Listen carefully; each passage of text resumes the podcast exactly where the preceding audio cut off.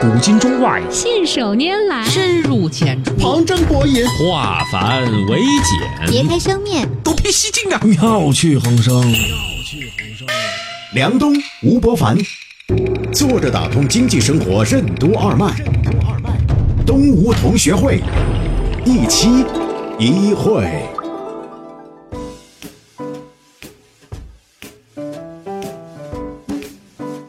打通经济生活任督二脉，大家好，欢迎收听今天的东吴同学会，我是小梁，对面是老吴，老吴你好，大家好。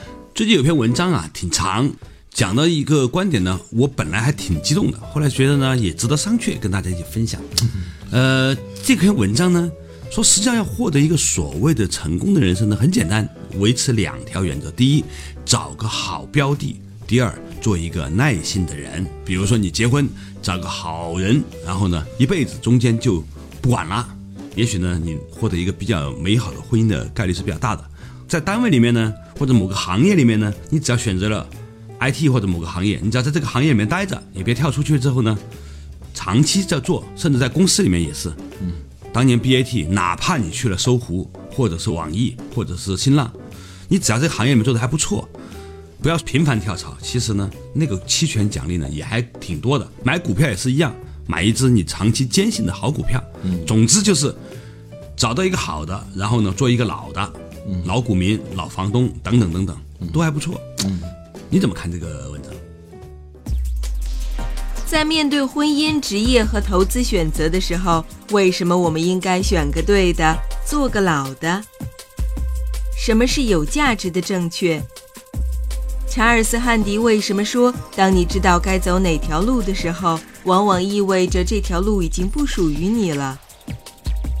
欢迎收听东吴同学会，本期话题：选对的，做老的。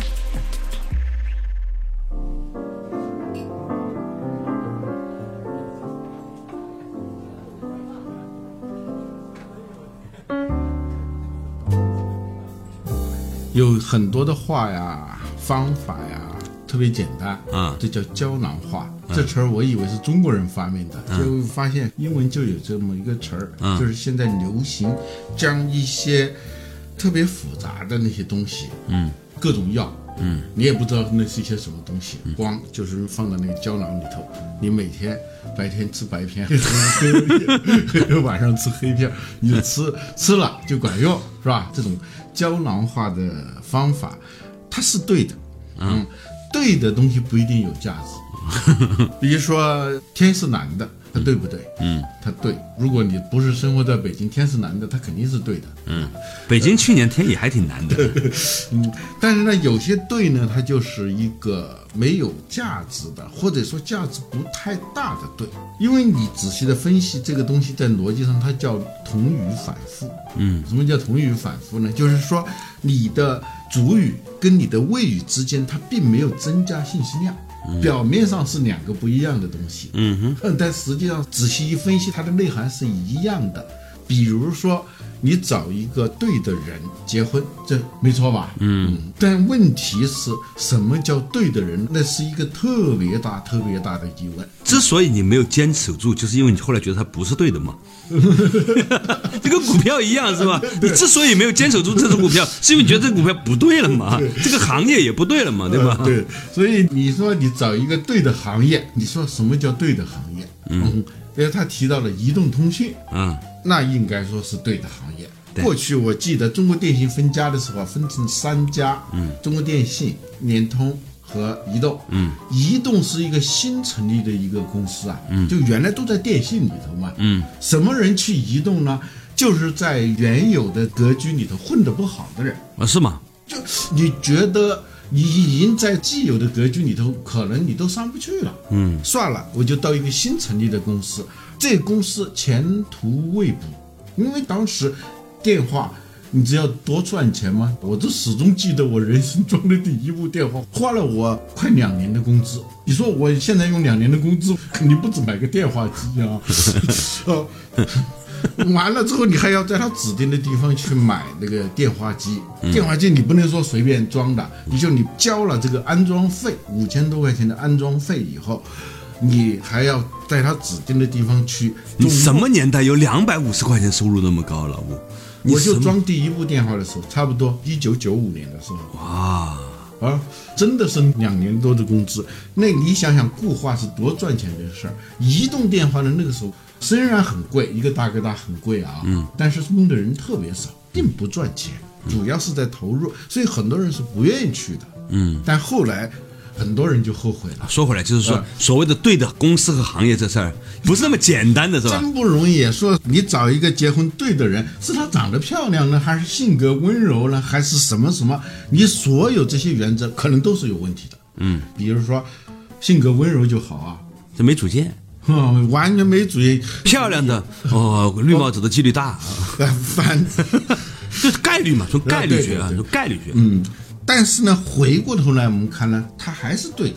嗯嗯就因为如果你这事儿做成了，假如你是一个成功的人，回头看，恰恰这两个原则可能就是你当初一直是遵守的。嗯，尽管可能是无意当中，甚至是碰巧遵守的啊，你找到了一个对的行业，找到了一个对的人，选了一只对的股票。啊，到了一个对的城市买了对的房子啊，啊，对，然后是在那儿别跳来跳去，嗯，就在北京东三环就有一房子，嗯，到现在价格也才五六万块钱一平米，当年就五六万，你说对不对呢？对的城市，这东三环的对了马路，房子就是不起来。呃，就是那个什么著名的那个，什么玩意儿是吧？反正就是那个团结湖边上的，哦很著名的就是接近央视的那个啊，位置很好啊，对的城市，对的街道，东三环啊，你想。对呀、他就不对的房子，对吧？你坚守吧，我听说过那个房子很有名。特，别有意思啊。所以这个话呢分两头说。啊、过来人品味一句话和年轻人看这句话，就像一个东西，你从这头看和从那头看，它是不一样的。嗯，你要回首往事，你来看这两个东西是对的。为什么是对的呢？因为你已经结果是对的了。或者结果错了，反正就是 老人家嘛，讲话嘛总是对的。但是我自己觉得啊，就是撇开很多很多的我们说的各种变量、各种偶然性，这两个东西还真是，起码是值得我们思考的。嗯首先要选对的行业。最近啊，搜狐啊在搞二十周年庆。嗯，那个时候搜狐算是最早成立的互联网公司吧。嗯，那个时候还有一个叫立方在线。嗯，新浪前身新浪的前身，还有一个就丁磊先生自己这么搞的一个叫网易，就这三个东西。163啊嗯，幺六三，他们在不起眼的，而且中间也是七灾八难的，经历过很多了。嗯啊。这几家公司到美国上市以后就跌破一美元，特别惨，特别惨嘛。七分钱，嗯七分美分，当时网易好像我记得，啊，还甚至是有搅进什么官司。当年丁磊不是说过一句很有名的话：“我不会进监狱的，是吧？”嗯，就经过了这些七灾八难，他们就起来了。这个九八年，我记得九八年呢，同时还有一波创业浪潮，还有一波呢，就是同样是媒体的，嗯，就是传统媒体，有很多的杂志，比如说《财经》杂志是一九九八年成立的，新周刊、还有什么 IT 经理世界，就当时啊，这些杂志东方时空什么的，做的很九七九八年，对吧？东方时空一九九三年，就是啊，九六九七年是凤凰卫视，我想起来了，这个我想起来了。而，且很风光啊，没多久就特别风光。对。那些传统的媒体吧，不管是电视啊、报纸啊，都是一些报纸更晚了，嗯。就是到二零零一年出现了《经济观察报》和《二十一世纪》著名的二十一世纪经济报道，对，就那些起来呢，真的都是创业型的媒体企业。嗯，而且刚开始的那个势头啊，要比这几家要好得多。嗯啊，就传统媒体已经很风光的，那些互联网公司还在吃土呢。嗯嗯，但是。现在这些传统的媒体已经很少看到了。嗯，曾经那一阵啊，一线城市最大的一个风景就是报刊亭，对，嗯，现在几乎没有了哈，你看不到了。只有在机场才有卖报纸的地呃，方。对，呃，所以对的行业这个很重要，就是不管什么叫好，什么叫坏，你要找一个对的。嗯，但有时候对的是这样。查尔斯·汉迪说过一句话：“当你知道你该走哪条路的时候，常常是意味着这条路已经不属于你了。”嗯这是个悖论，这边你是不知道的。嗯，你只有到这边，你已经走了好远好远，才知道你本来该从刚才那个地方拐弯的。就是你进入这个时空的时候，其他时空已经塌陷了。对，然后你就明白了，你就获得了一个感悟，一个多么痛的领悟。但是这个领悟对你来说已经是没价值了。嗯，但不管怎么样，选择一个对的行业，选择一个对的人，肯定是对的。即使这句话不能够让你觉得特别有用，因为你临到抉择的时候，这个东西除了告诉你说要选一个对的，它不能告诉你该什么怎对你来说是对的？对，就是这个问题。但起码给你一个提醒，就是有些对的东西不一定是你当时觉得对的。嗯，就像当年的中国电信的员工，那些不得已去了中国移动的，他们会最后觉得是对的。待在中国电信的这些，后来发现自己选择并不那么好。当然，现在又出现问题了。现在移动也是它的最风光的时候早已经过去了。嗯嗯，因为它这个行业变化太快，尤其是像在通信、互联网这个行业里头，你以为互联网就是好行业啊？互联网、通信都是属于断层地带的行业。什么叫断层地带？也就是地震带。分分钟地震。啊，就像日本是吧？它经常有地震的，它是地震带，就是你在这个地方是对了，你房子都盖起来了，你也很风光，这个大厦很高很高，但是有可能一下子发生地震，就把你给震倒了，这叫断层地带。在互联网这个行业里头是行业风险高，而且企业风险也高。嗯嗯啊一将功成万骨枯，嗯，对，你看到的活下来的都觉得很厉害，你不晓得它下面全是一片白骨。嗯，你又看不见。对，但是呢，就是我们这条原则提醒我们，要选对的。当你选了一个不对的人，选了一个不对的行业，选了一条这个往下走的扶手电梯，嗯，那就很麻烦。我曾经讲过，我在上海看见有人坐那个往下走的扶手电梯，然后呢？就是他这个管理很有意思，过了十点钟不允许你从这个扶手电梯上到一层去。对，因为那个出发层已经没有出发的了，有的人想上去以后直接把车开过来，这样省事儿嘛，对不想到停车场。结果呢，人家管理很好，十点钟以后不允许你上去，不允许上去怎么办？你把电梯停了，他可以踏着电梯上去，对，所以他就把所有的电梯全部变成向下走。向下走。呃，那你就看着就干瞪眼。我亲眼看见一个人，他有这个逆流而上，他那个有真的那个勇气啊，他提着那个箱子往上跑，这我们可以算出来，他往上奔跑的速度减去电梯往下的那个速度是正的，他才可能上得去。幸好我做了十二年数学课代表，我还听不懂你说什么了。最后他真跑上去了，我说好，这个人不是你吧？算的那么精细，这个当时就给我一灵感啊，就是说这是我们选行业的时候啊啊，你要是选了一个往下走的，那也有可能 上到楼上啊。你也上去。坚持还是很重要的。不，你你疯了吧！你的体力这是很考验你的体力。你有这体力，你选一个对的。如果选一个往上走的电梯，你就站在那儿啊，他就把你给送上去了。对，吧偶尔往下走两步，你还能上去是吧？对，这个事儿有点意思，就是原则是对的，选一个对的，做一个老的啊，在里面坚持啊，这话不错。但是呢，到底什么是对的呢？这事儿呢，还值得深深考虑啊。稍事休息，马上继续回来。作者打通经济生活任督二脉，东吴同学会。为什么说把正确的事儿变成有价值的事儿，得靠自身的能量？松下幸之助的水库哲学为什么对稻盛和夫尤其有用？坚守为什么比拥有更难？频繁看盘的人为什么永远成不了厉害的操盘手？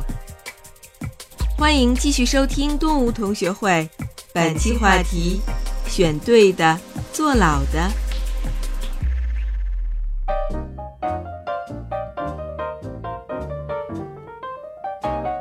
作作者打通经济生活任督二脉，大家好，欢迎收听今天的东吴同学会，我是小梁，对面的是老吴。我们今天讨论的话题呢，就是好像有一个很普世的原则，很简单，胶囊一样的灵丹妙药，就是不管在投资、结婚还是选择职业等等人生最重要的事情上，你要遵循两个原则。第一个原则呢，选择一个对的事情；第二个呢，作为一个坚持者，就作为一个老人啊，买房子你一直拿着这个房子，你也能挣钱。嗯，但是呢，这话吧很对。往里深究的时候呢，还是有商榷的空间。嗯，这第一条原则我们讲了啊，就是它对的已经在某种程度上是没有价值了。你会发现好多东西太对了，它就没有价值。嗯，比如呢？比如说我现在坐在这儿，嗯，我跟你说我现在坐在这儿，对不对？嗯，但有什么价值呢？嗯，充分显示出一个有哲学功底的人嗯的讥讽啊。不，这在逻辑学上它有真值，就是它是对的，逻辑上是有真值，就真实值的，嗯但是它是没有价值的。哎，呃，我以为跟你聊了十年天没有什么可学的了，哎，发现还有一点儿。那如何让一个它很对没有用的东西变得有用？那是靠你自己了。嗯，它不一定深刻，但是它可以深刻，它取决于你。同样一句话。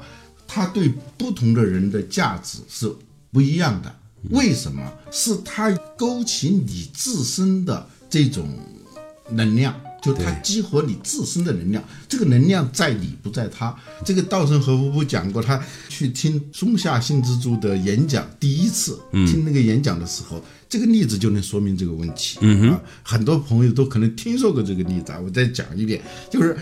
他花了钱，那个时候日本也兴搞培训啊，嗯嗯，就是花钱买票去听大师讲课，嗯，啊，稻盛和夫虽然后来跟松下幸之助并列是日本的经营四圣，但是毕竟他很年轻嘛，那时候他刚刚创业，去听松下幸之助演讲，讲的东西叫水库哲学，嗯。嗯，啊，水库哲学我们都听说过，说一个企业要建立自己的水库，当资源特别多的时候。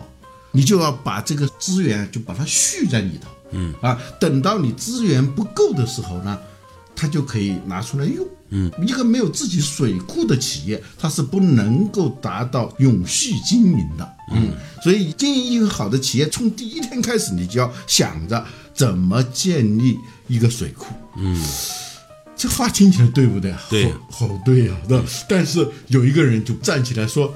你说我花了那么多钱来听你，结果听你讲的这么一句废话，谁不知道水库有用啊？这都是废话。问题在于我如何才能够建一个水库？你能不能告诉我怎么能建一个水库？就像大部分的真正有价值的养生的这个建议啊，都是保持心情放松，呵 呵早睡早起 啊，饮食有度。起居有常，它是绝对正确的，而且你真做到了，它是真的有用的。问题是它已经对的没有价值。啊，最让人尴尬的是，松下幸之助不能告诉这个人说如何建立一个水库。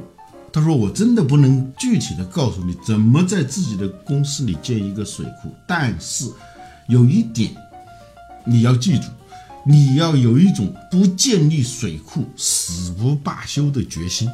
嗯，我一听全场就哄堂大笑，这个大忽悠。嗯，稻盛和夫说，所有的人都在笑，可能只有我一个人没有笑。嗯，我觉得一股电流流遍我的全身。嗯，我觉得他说的太对了。嗯，就是说他明白一个道理，就是。什么叫方法？谁也不能告诉你具体的方法。那怎么才能找到那个方法呢？首先有一种死不罢休的决心啊，而且还跟根气有关。下士闻道大笑 之，是吧？上士闻道谨行之，是吧？中士闻道将信将疑。这个。稻盛和夫他本身已经是上市了，所以呢，他听到之后被电击中的是，他就在等这句话。嗯，别人不说，他听别的，他也会成为电击的。所以一个道理，你不能完全说它有价值和没价值，完全在于跟你有没有缘。什么缘？缘在经济学上就是一个拍卖理论。就是它正好跟你的需求形成了一个强烈的适配性，嗯，所以你就愿意用高价都可以买它嘛。有的人他是你白给我我都不要，嗯，就是他们没有这个适配性，他找到了这个回去以后，他觉得这是他人生上的最重要的一课。嗯啊，刚才说的这个第一个道理，选一个对的人，选一个对的城市、对的股票、对的行业等等，这个道理一样的。嗯，是一个非常对的，有可能是非常没价值，有可能是非常有价值的一个原则和道理。嗯，套用松下幸之助的话来说，什么是对的，我不能告诉你，但是你一定要有一个事实找到对的那个决心。嗯，有没有这个决心，有没有这个意识，最后的结果是很不一样的。是的，我就跟我儿子说，以后什么叫对的伴侣，就是性格温和的，在你爱的和爱你的人中间选性格温和的，永远是这样。我发现性格温和还是一个终极竞争力啊，就是他起码反应慢一点，反应慢一点呢，有激烈争吵的可能性的时候呢，缓半拍，哎，大家都能够想一想，不要情绪太冲动啊。嗯，最近流行那本书叫《原则》，那里头它有一个叫两分钟法则。嗯，就是别人说话的时候啊，你已经有很强烈的冲动想打断他的时候，提醒自己让他再说两分钟。一般情况下，他再说两分钟，你打断他的这个概率啊，会明显下降，因为就这两分钟，有可能他就真让你听出一点道道出来了。嗯嗯，这也是就强制别人不温和的时候自己温和啊。对，说回来，就他第一条原则，我们选择对的啊啊。第二条原则，做个老的，做个老的，呀，就元旦的时候，有个人给我发短信说，听我们讲完这个一期节目以后啊，他说特别有感触。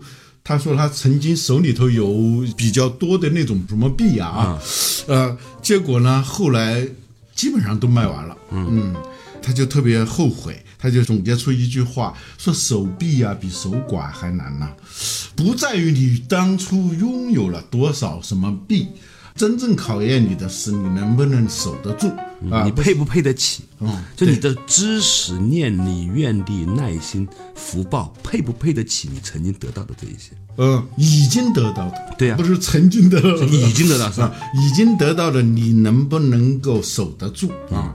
最近有个段子说，两个人同样都拥有了一点什么什么币啊，然后一个人呢没了，后来就没了，另外一个人呢手里头一直有，是因为他中间他犯了点什么事儿，啊，然后就在一个特殊的地方待了几年，啊，那是强制让他。我估计他要是有自由的话，那个东西也不再属于他。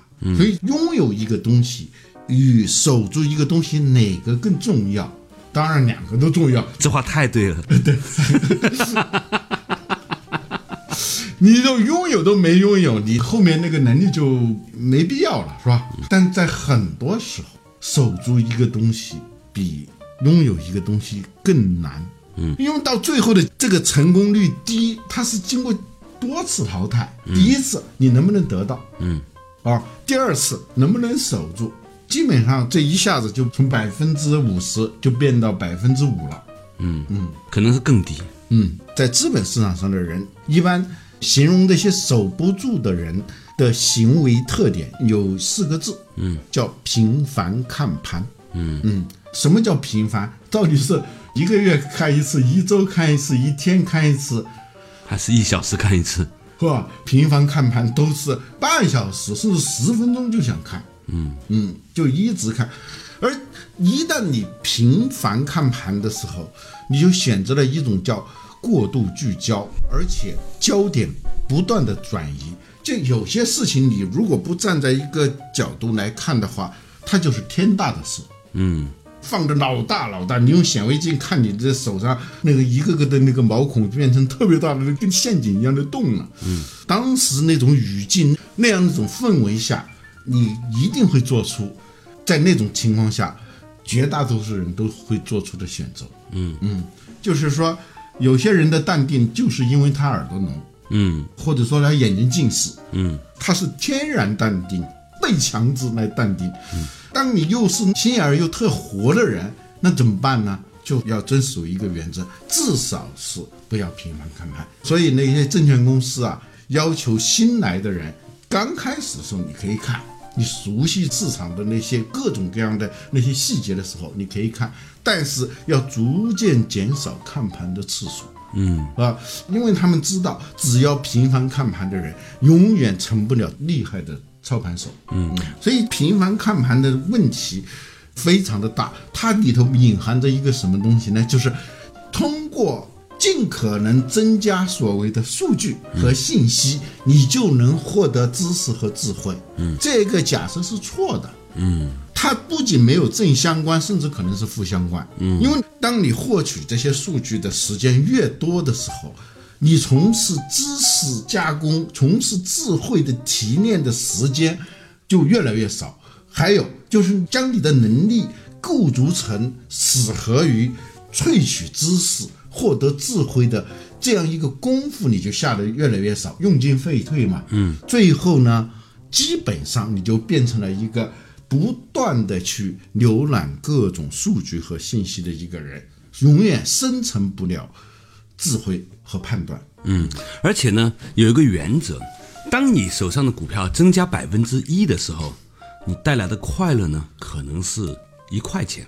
假设衡量哈，嗯，跌百分之一的时候，你带来的痛苦是两块五毛钱。痛苦。所以呢，从这个概率上来说呢，假设各有百分之五十的涨跌的可能性的话，嗯。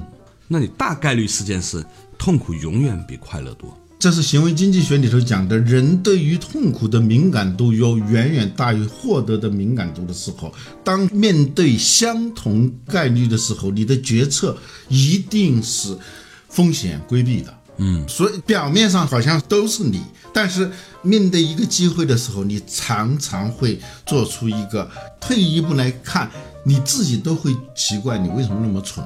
事实上，这是人性决定，不是你那么蠢。嗯嗯，就每个人已经被上帝造你的时候抹上了那一层东西。这上帝是打引号的啊，造物主啊，是自然演化过程当中的算法，生物算法。嗯。